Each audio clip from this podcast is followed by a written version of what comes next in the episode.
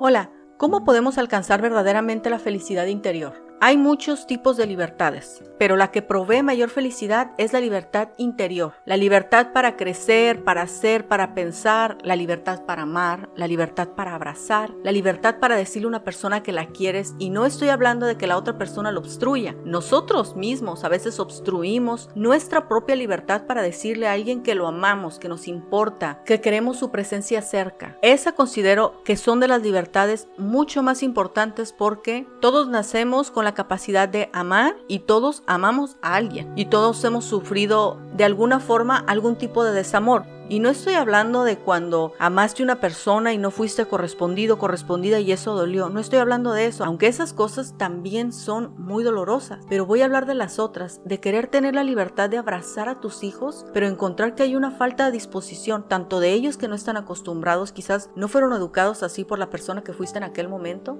o por ti, porque no te enseñaron a abrazar, porque tengas algún resentimiento con el hijo, o también con los padres. Los hijos amamos a los padres, pero a veces no tenemos la libertad de extender nuestro amor hacia ellos. A veces no sabemos cómo amarlos, a veces hemos sentido que nos han herido, pero aún queremos demostrarle amor. Ese tipo de libertades estoy hablando. De quererte insertar en una comunidad, puede ser lo que sea, en unas clases de algo, en una iglesia, con tu comunidad de vecinos, donde sea, y sentir que no tienes la libertad porque tengas ciertos pensamientos acerca de ti. ¿Cómo podemos alcanzar esa libertad interior para vivir, para disfrutar la vida en las pequeñas cosas. Sabes, a veces el ver a tu padre o a tu madre y decirle te quiero puede darnos más satisfacción que recibir un cheque de pago, por ejemplo. Y esto es lo que yo descubrí. Siempre que yo trato de impregnar mi opinión o mi forma de pensar en algo o en alguien, empiezo a tener menos libertad para como te comenté en el episodio anterior, hablé acerca de cómo yo en un momento de mi vida, porque mis papás se divorciaron, a mí de niña se me desarrolló esta necesidad de control de que la familia estuviera cohesionada, unida, de no terminar de perder lo que se había separado. Y era esta mi necesidad, o sea, sí de niña, era sorprendente, o sea, estoy hablando de una niña de 10 años, metiéndose en la vida de sus hermanas, en la vida de sus papás, tratando de hacer la vida de todos más felices. Y eso vino a construir realmente una barrera acerca de mi opinión acerca de la vida de otras personas y estoy hablando ahora de adulta. Y eso hizo que yo me comenzara a sentir como más estresada acerca de la vida de otras personas y después se extendió a las amistades. Cuando me contaban algo era yo pensar, deberías hacer esto, deberías hacer lo otro, esto que haces no está bien. A veces lo expresaba, depende de la cercanía de la amistad y a veces no lo expresaba, pero ese estrés lo sentía. Era como de repente tener un cierto responsabilidad acerca de la vida de otras personas, tan solo por tener una opinión. Y eso ya coartaba mi libertad, mi libertad interior para externar el amor y el aprecio por otras personas, para apoyarlas cuando lo necesiten y no precisamente cuando yo opino que deben de hacer algo de una forma o de otra. La verdadera libertad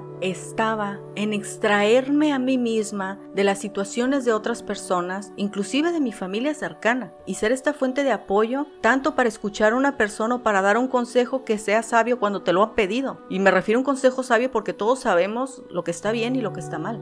Y a raíz de eso, esto fue lo que aprendí. La felicidad interior se alcanza cuando dejas de impregnar tu vida de las cosas que tú crees cómo deberían de ser o cuando te comparas con los demás y arrojas un resultado único o cuando te dejas guiar por tus emociones sobre quisiera acercarme a tal persona pero me hirió entonces no lo voy a hacer para que aprenda por orgullo, por enojo, por tristeza, sino más bien hacer el esfuerzo por perdonar y por volver a encontrar el centro. Soy más feliz cuando dejo de tratar de controlar las situaciones a mi alrededor. Soy más feliz cuando ya no estoy impregnando mis opiniones en otras personas. Soy más feliz cuando me doy cuenta de que estoy principalmente a cargo de mí mismo, de mí misma, de las cosas que pienso y de controlar la forma en cómo me siento cómo me puedo sentir y apoyar a las personas cuando lo necesiten, de la forma en cómo lo necesiten. Y aquí sí hay que tener mucho cuidado porque los padres siempre tienen que estar cerca de los hijos por lo que los hijos puedan necesitar. Deben observar a sus hijos cuál es su comportamiento. El hijo está iracundo, está triste y qué puede hacer un padre. Los padres siempre se deben de mantener muy cerca de los hijos. Un hijo nunca va a dejar de necesitar al Padre por más independiente que sea. Necesitamos su amor, su comprensión, necesitamos su tiempo, necesitamos los consejos, necesitamos el apoyo y ciertamente los hijos necesitan el reconocimiento y la afirmación de los padres.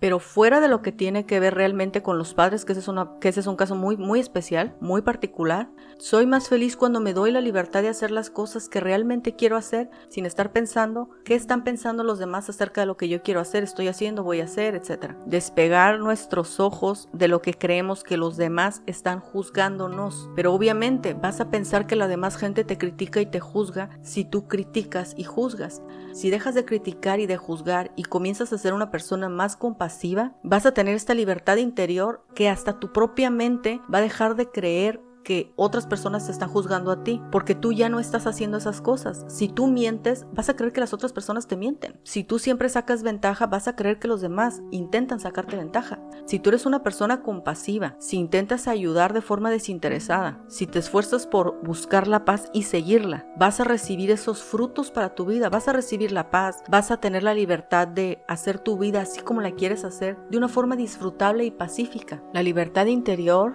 la podemos alcanzar dejando de pensar en cómo deberían de ser las cosas y aceptar lo que tienes, trabajar por lo mejor y esperar lo mejor acerca de ti y de tu vida. Si no eres ese tipo de persona, bendito Dios que el cerebro puede hacer muchísimas cosas, es esto que se llama la plasticidad del cerebro, así que puedes desaprender algo y aprenderlo de otra forma. Puedes dejar de hablar crítica, enojo, tristeza, rechazo, resentimiento, amargura y puedes comenzar a vivir una vida más en gratitud. Hay cosas que vienen porque nuestro corazón es de una forma y luego nuestro cerebro ya aprendió automáticamente a criticar. Lo bueno es que puede ser modificable. Si necesitas libertad interior, lo primero que tienes que hacer es dejar de actuar de la forma como lo estás haciendo. No es fácil, pero no es como que tienes que ser científico de la NASA. Simplemente, si cada que hablas empiezas a criticar, entonces simplemente deja de hablar. Si cuando ves a X persona sientes envidia, entonces comienza a darte cuenta qué son las cosas que tú quieres, digamos, que tiene esa persona y cómo tú podrías alcanzarlo, pero sin recelo. Lo bueno y lo malo de esta vida es que estás a cargo de tu propia vida, que las cosas maravillosas que construyas, y no estoy hablando de las cosas materiales, sino de la libertad interior, está en tus manos. La libertad interior la puedes alcanzar tú, con tu trabajo, con tu esfuerzo. Yo lo que hago es, ya sea en las noches o en las mañanas, regularmente en las mañanas, escribo en un, como una especie de diario, pero no, es tanto un diario, sino es como, una, como un cuaderno de notas. Yo escribo qué cosas traigo en mi mente que me están incomodando y qué hay detrás de eso. En vez de estar, digamos, masticando en mi mente todo el tiempo acerca de una situación, no, yo lo escribo y luego me doy cuenta de qué tipo de cosas estoy escribiendo, cómo verdaderamente me estoy sintiendo. Y con eso veo cómo puedo utilizarlo para mejor. Créeme que tú me escuchas así sencillamente, pero cuando empezó este podcast hace más de un año, yo no era la persona que soy ahora. Yo aún tenía muchas, muchas formas de pensamiento que no me contribuían a la libertad interior, pero es algo que uno tiene que trabajar, es posible y es bueno. Siempre yo creí pensar que era lo mejor para mis hermanas, pero más para la menor. Y conforme fui avanzando me di cuenta que yo realmente no siempre obraba al favor de ella. Te lo digo muy fácil aquí, pero realmente cuando me di cuenta me dolió mucho ver que yo podía hacer daño de esa forma, pero también que yo no era quien yo creía que era, por el hecho de actuar de cierta forma. Y fui más feliz